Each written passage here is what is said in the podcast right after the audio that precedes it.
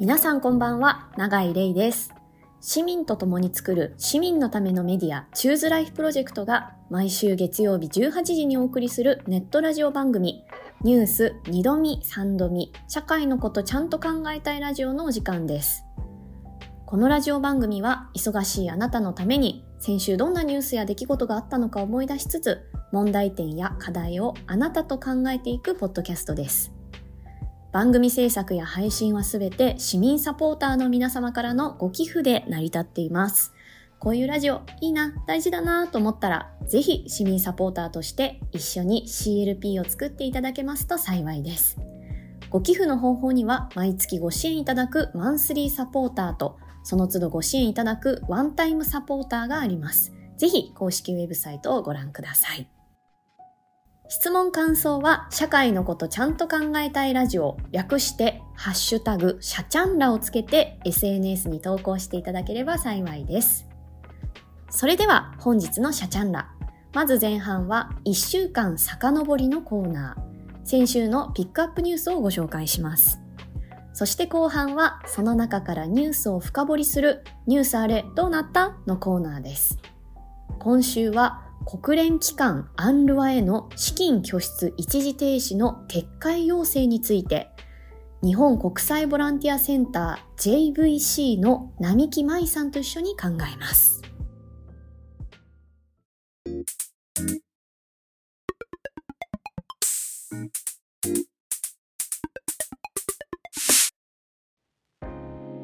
それでは先週の1月29日月曜日から2月4日日曜日までのニュースを遡ります。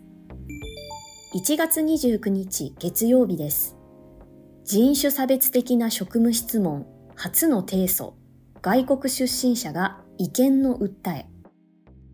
肌の色など見た目だけで捜査対象を選ぶレイシャルプロファイリングによって、警察に繰り返し職務質問を受けたのは人種差別であるとして、外国出身の男性3人が国と地方自治体に対し損害賠償を求める訴訟を起こしました。原告の訴えによると、日本での生活の中で警察による明確な理由もなく、人種や肌の色に基づいた職務質問を何度も受けたといいます。中には20年間で70回以上も職務質問を受けたというケースもあり、警察が外国人が運転するのは珍しいと述べた事例も報告されています。原告側はこのような警察の行為が人種による差別を禁じた憲法14条や人種差別撤廃条約という国際的な人権法などに違反し、警察官の違法行為であると主張しています。この訴訟は、レイシャルプロファイリングの違法性を問う初のケースとされ、東京弁護士会の調査によれば、外国ルーツを持つ人々が外見に基づいて職務質問を受けやすい傾向があることも明らかにされています。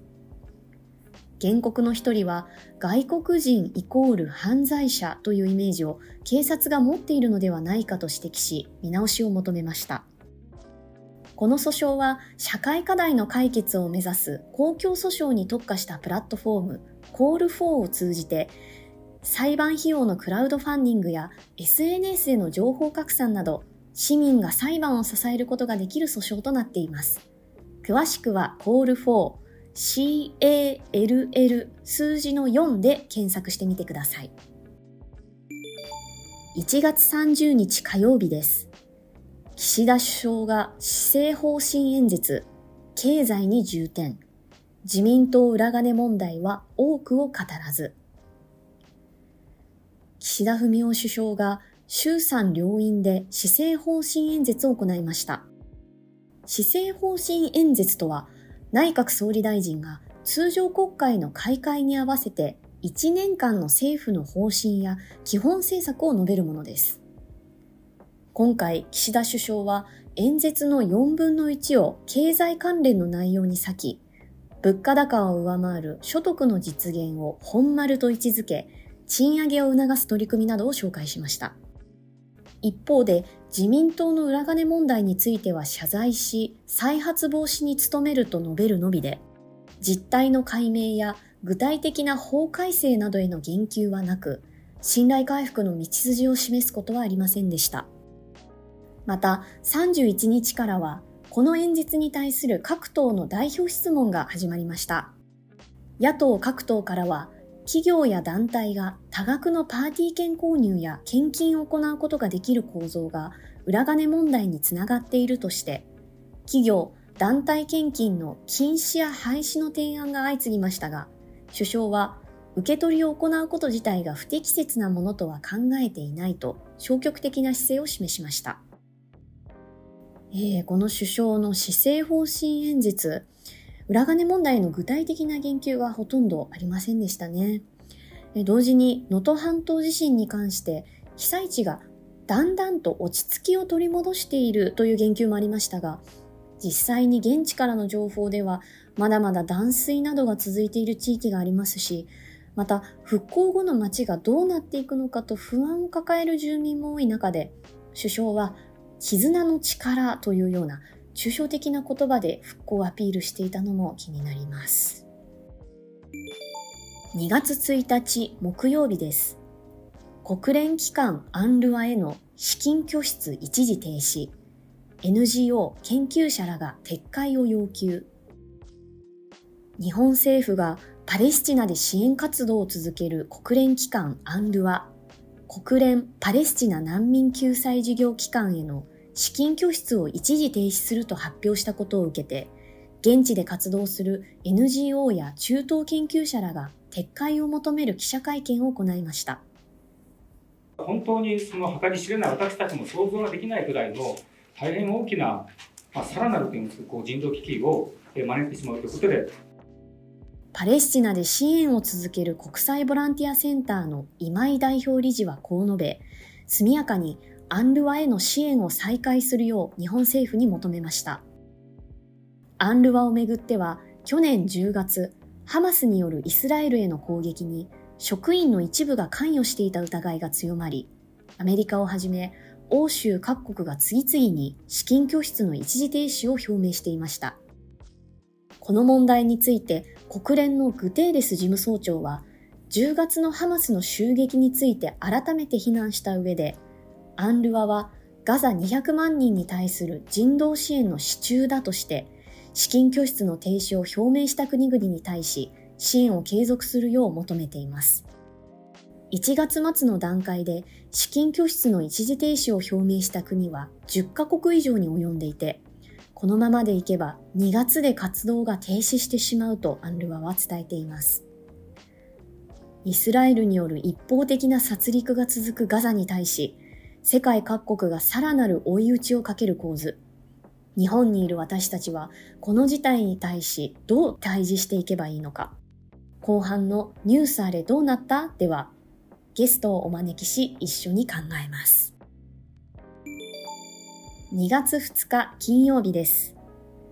アメリカ軍がイラクとシリアでイランの軍事関連施設などを空爆。アメリカ軍はイラクとシリアにあるイランの軍事関連施設などを標的として85カ所以上を攻撃したと発表しました。今回の攻撃は1月末にヨルダンの米軍施設がドローンによって攻撃され、米兵3人が死亡した事件に端を発しています。アメリカはこのドローン攻撃をイランが支援する武装組織によるものとみなし、今回イランの軍事関連施設に対し報復攻撃を行ったとされています。アメリカのバイデン大統領は、アメリカは中東での紛争を望んでいないとしつつも、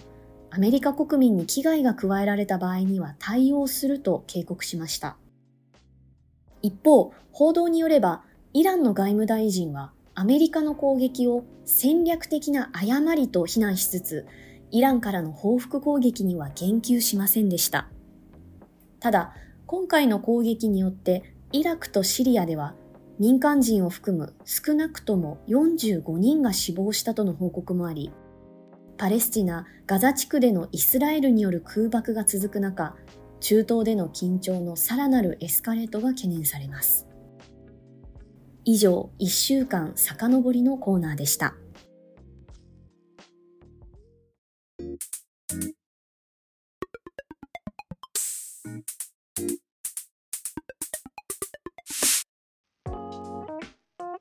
さて、ここからニュースあれどうなったのコーナー。先ほど1週間遡りでもお伝えしましたが、アンルは国連パレスチナ難民救済事業機関への資金拠出を日本政府が停止すると表明したことを受けて、NGO や中東研究者が外務省に対してその撤回を要請しました。そこで今日は外務省への要請を取りまとめた国際協力 NGO 日本国際ボランティアセンター JVC の広報担当、並木舞さんにお話を伺います。並木さん、よろしくお願いいたします。よろしくお願いします。お願いします。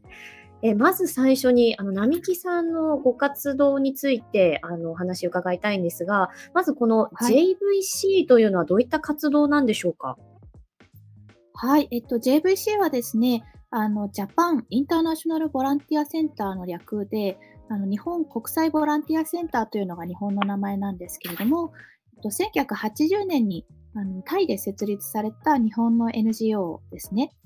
で、あの、もともときっかけは、あの、インドシナ半島にたくさんの難民がこう、あの、発生してですね、で、タイに難民キャンプができたのが、日本のメディアで報じられたことがきっかけだったんですけれども、それを日本で見た若者たちが、同じアジアの人たちが苦しんでるんだから、なんとかしなきゃということでバックパック背負って、現地の難民キャンプ行って支援活動を始めたと。で、あのー、まあ、そうやってバラバラやってないで、なんかセンター作ろうよっていうことになって、現地に住んでた日本人と一緒に立ち上げたのが、あの日本国際奉仕センターというものだったんですね。なので、あの、ボランティアさんたちの、こうなんですか、集まる場みたいなところが、あの、最初のオリジンではあるんです。はい。うん、まだ喋って、はい、良ければ大丈夫かな、うん、はい。えっと、ぜひぜひ。ありがとうございます。あの、その後ですね、あの、結構もう今43年経ってるんですけれども、もうあの、何ですか、活動はそのインドシナ半島だけじゃなくていろんなところに広がっていて、あの、分野も難民支援だけではなくなってるんですね。最初は難民支援をしてる、してたんですけど、難民ってあの難民キャンプで支援をしていてもなかなかこう減らないんですよね。あの、うん、まあ、元いた暮らしをね、に戻ることができない。で、帰るためには、やっぱりこう、平和にならないといけない、あの、争いが、その地域でなくならないと、止まらないといけないですし、で、また、あの、タイも当時スラムがすごくあったけれども、スラムに暮らしてる人たちって、こう、スラムに暮らしたかったわけじゃないから、うん、あの、こう、まあ、その貧困の元になっている構造とかを変えてはいかないといけないねということで、あの、政策を提言する活動も、あの、私たち今やってます。なので、あの、よく言われるのが、こう、世界から中心をなくそうっていうふうに言われていて、まあなんか、少数のリーダーがいろんなことを決めちゃう世界じゃなくて、みんなで決めていく世界にしようよということで、草の根から発信をしています。はい。うん、ありがとうございます。並木さんはこの JVC に参加するきっかけになったのはどういったことだったんですか？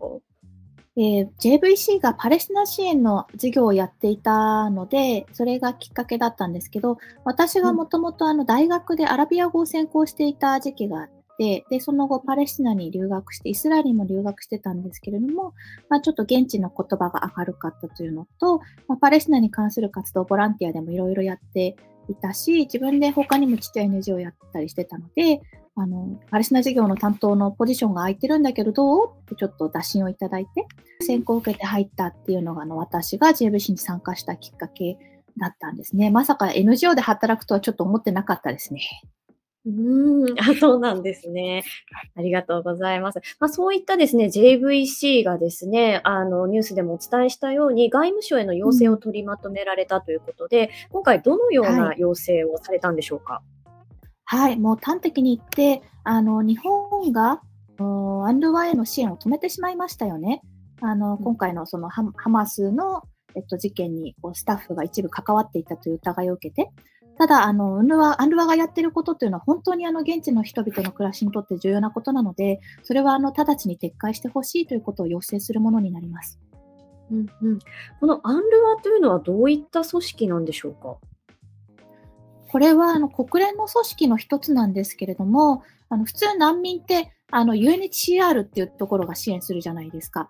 でもこのアンルバというのは、はい、パレスチナの難民に特化して支援をしている、まあ、国連で一番古い組織の一つなんですよね。立ち上げられたのが、設立されたのがこう1949年とかですね。うんはい。で、あの、パレスチナの難民たちというのは、こう、イスラエルの建国の時に、あの、生まれてしまったわけなので、その人たちを、あの、救済するための、こう、事業をするというのをミッションにして、活動して、今も続いているという組織ですね。はい。うんこうしたそのアンルワへの支援支援をこう止めてしまうということによって、どういったことが起こると並木さん考えていらっしゃいますか？えー、っと、もうパレスチナの難民の方々は、あの、とにかく今数がすごく多いんですよね。あの、大体590万人ぐらいの難民が、あの、まあ、今イスラエルになっているところから、こう、ヨルダン、レバノン、まあ、シリアも行ったし、で、あの、もちろんパレスチナ自治区のガザ地区の中にもいるし、西岸地区の中にもいる。で、そういった方々って、あの、自分たちの生まれ育った土地じゃないので、借り物で暮らしてるわけです。ですから、あの、まあ、仕事もなかったりだとか、あの、ID もちゃんと持てていなかったりだとか、そういうとても立場が弱い方々になりますよね。で、そういった方々の公共サービスみたいなものを担ってきたのが、アンルワなので、で、アンルワの活動が止まるっていうのは、つまりこう、あの、日本で考えるなら、私たちの暮らしで考えるなら、まあ、厚生労働省が止まるとか、あの、学校がね、文科省がやってる学校が運営しなくなるとか、で、今、緊急事態がガザで起こっているわけなので、もちろんもっとさらに踏み込んでいろんな支援をしている状態で、例えば食料配給をしたりだとか、シェルターを運営したりだとか、そういったこともやっていますから、あの、そうやった、あの、まあ、暮らしを営むためのサービスが立ち行かなくなる。で、しかもガザだけではなく、まあ、あの、パレスチナ難民が暮らしているとこすべてに影響が出てくるということだと思います。いや、そんな、こう、重要な期間をこう止めて、への資金をこう止めてしまうっていうのはかなり大問題のように思うんですけれども、まあ一方で、うん、まあとにかくまあ SNS とかももう今本当にひどいなと思うのが、まあそれ資金止めて当然だ。うん、なぜなら、まあテロ組織の資金を断つのは当たり前だからっていうような声も聞こえてくるんですね。そうですね。まあ10月7日に起こったことは、確かにあの暴力的な事件だったと思うんですね。で、ただ、あの、これをテロという言葉はですね、多分すごく政治的だと思うんですね。あの、何ですか？例えば、過去にはそのイスラエルも独立運動の時に、あの、まあ、ユダヤ人のその武装グループがホテルを爆破してそこで犠牲が出たりとかしているわけなので、まあ、独立したり、その独立運動したりするときに、あの、武装勢力による何らかの事件が起きるというのは、まあ、あのパレスチナだけではなくていろんなところで起こってきたことだと思うんですね。で、まあ、それをあのテロというふうに言うのであれば、まあ、あの多分イスラエルが建国時に起きたこともテロだしというふうにただ一方でそのあの悪影響を受けるのって結局ガザの一般の方々になりますよね。であのこの方々があ例えばもう今も食べ物もない安全なところもない。で、あの、明日生きてられるかわからないという状態で、あの、そのサービスを、こう、一部の人たちの活動が良くなかったという理由で切ってしまうというのは、あの、まあ、集団的懲罰というあの国際法でやってはいけない、その一部の人たちがやったことで全体を罰してはいけないというような、あの、国際法違反に当たるんだと私は思いますし、そういった方々のあの国際法のあの研究者だったり、あのそういう方々の声も上がっていますよね。ありがとうございます。まあ、そういった状況の中で、こう先ほど1週間遡りのコーナーでも、あのリスナーの皆さんにはお聞きいただきましたが、JVC 代表理事の今井さんがこう会見の中で、日本は中東と良好に独自外交を行っていたというふうにも伝えていました。これ実際中東との関係は良好だったのか、そしてそれがなぜ今日本がここまでこう欧米に追従するような形なのかっていったところはいかがでしょうか？うん、あの、オイルショックのあたりの時にですね、あの、日本はその欧米追従型ではなくて、その、えっと、湾岸諸国に対して、産油国に対して、あの、日本とその産油国の関係でやっていくのだというふうに独自外交をしていた時期がありましたよね。で、あの、今でもその産油国だったり、あとはパレスチナもそうなんですけれども、まあ、支援をたくさんしているので、すごい現地では感謝されているという、あの、すごくイメージがいいというのはあったと思うんです。で、一方で、あの、もう少し大きな視点で申し上げると、今、その、あの、産油国自体がですね、結構欧米寄りの政治をしての方に行ってしまっているという状態があって、でそのためにそのあの欧米かアメリカかみたいなバランスを考えなくても良くなっちゃってると思うんですね、日本の外交としては。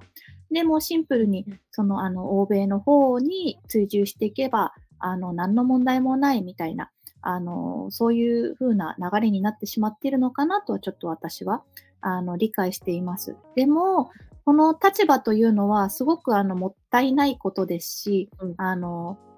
現地の人にとってはこう今この情勢を見ていてこうパレスチナの人たちから見ると日本もそうなの？日本もそのダブルスタンダードでと言いますかそのあの人権を無視して自分たちのやりたいように好き勝手やってしまう欧米のグループに入ってしまっているのかというようながっかりしたというような声が聞かれていますからあのすごく今まで積み上げてきた信頼が今あの崩れていくでしょうし多分これは簡単には払拭できないんじゃないのかなと思いますよね。でパレスチナのこの問題については、あのグローバルサウスの国々が、まあ、あの何ですか欧米諸国のあの動きとはまた違う動きを見せていて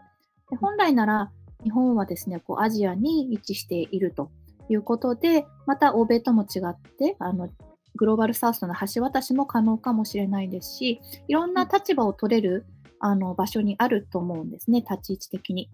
でそういったことをあのもっと検討してもよかったのではないかなというふうにはあのこの事態を受けて私は思っていますし今からでもあの遅くないので、あの大きな今まで大きかった力に追随していくというシンプルなことであのこの事態を済ませようとしないでほしいなとは思っています。うん国際社会の中でこう日本ができることをしてほしいと思いもありますしまだこうできるんだっていうことをこう後押しするというか背中を押すというか突き飛ばすというか あのそういったこともすごく感じるんですが、うん、あの並木さんはじめとしたあの皆さんは今後の働きかけとしてはどのようなご予定がありますか？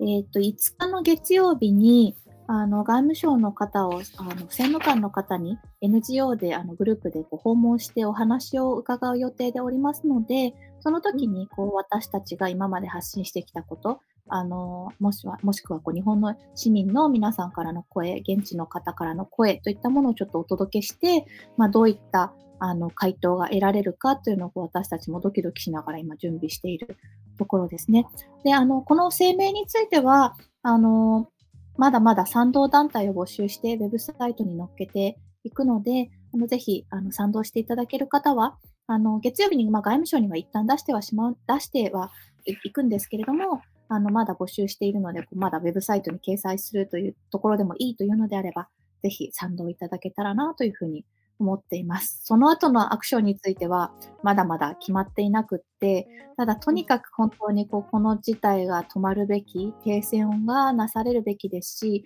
人道支援があのきちんとなされる、行われるべきですよね。あの国際司法裁判所とかでもあの言われていましたけれども、人道支援がとても大事で、それをああのアクセスが可能なものにする義務が私たちにはありますから、もうとにかく諦めないで、一個一個声明出すなり、あのアピールするなりを続けていくと思います。うんありがとうございます。最後にですね、あの、シャチャンラをお聞きの皆さんに何かメッセージがあれば、お一言あればお願いしたいと思います。いかがでしょうか？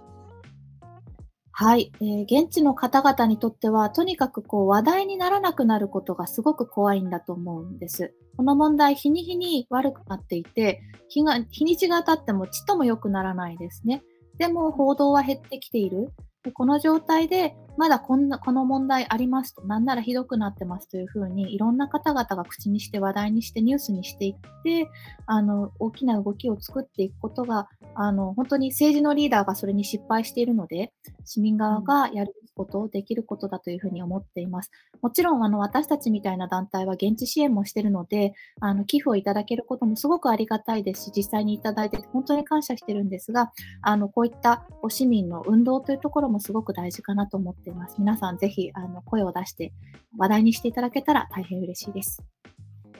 ありがとうございます。あの、賛同団体や募集フォームについては、シャチャンラの概要欄にも貼っておきますので、皆様ぜひご確認いただければと思います。並木さん、今日はありがとうございました。ありがとうございました。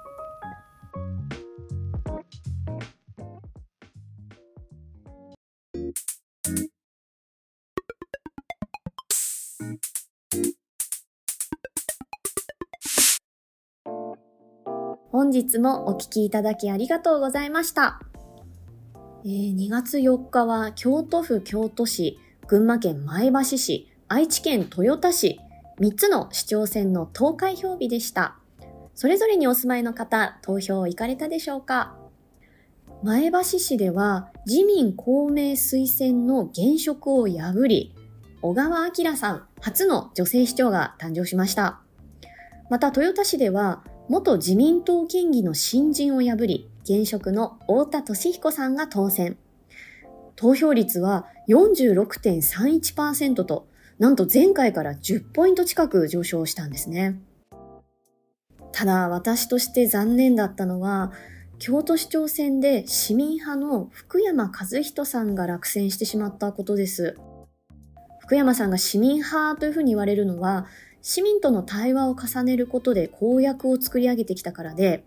少子高齢化の中での福祉に予算をつけですね、暮らしを重視するところが評価されているからなんですね。1000通を超える市民アンケートを取ったり、200回近いタウンミーティングを行ってきたこともそうですし、そもそも20年以上町の弁護士を務めてこられたという経歴も市民のための政治を担う非常に重要な人だったんだと残念でなりません。ただ、選挙はゴールではありません。むしろこれからがスタートですから、今後の動きを眺めていく姿勢が私たちにも問われていますね。さて、シャチャンラ、そろそろおしまいのお時間です。また来週お会いしたいと思います。皆さんありがとうございました。さようなら。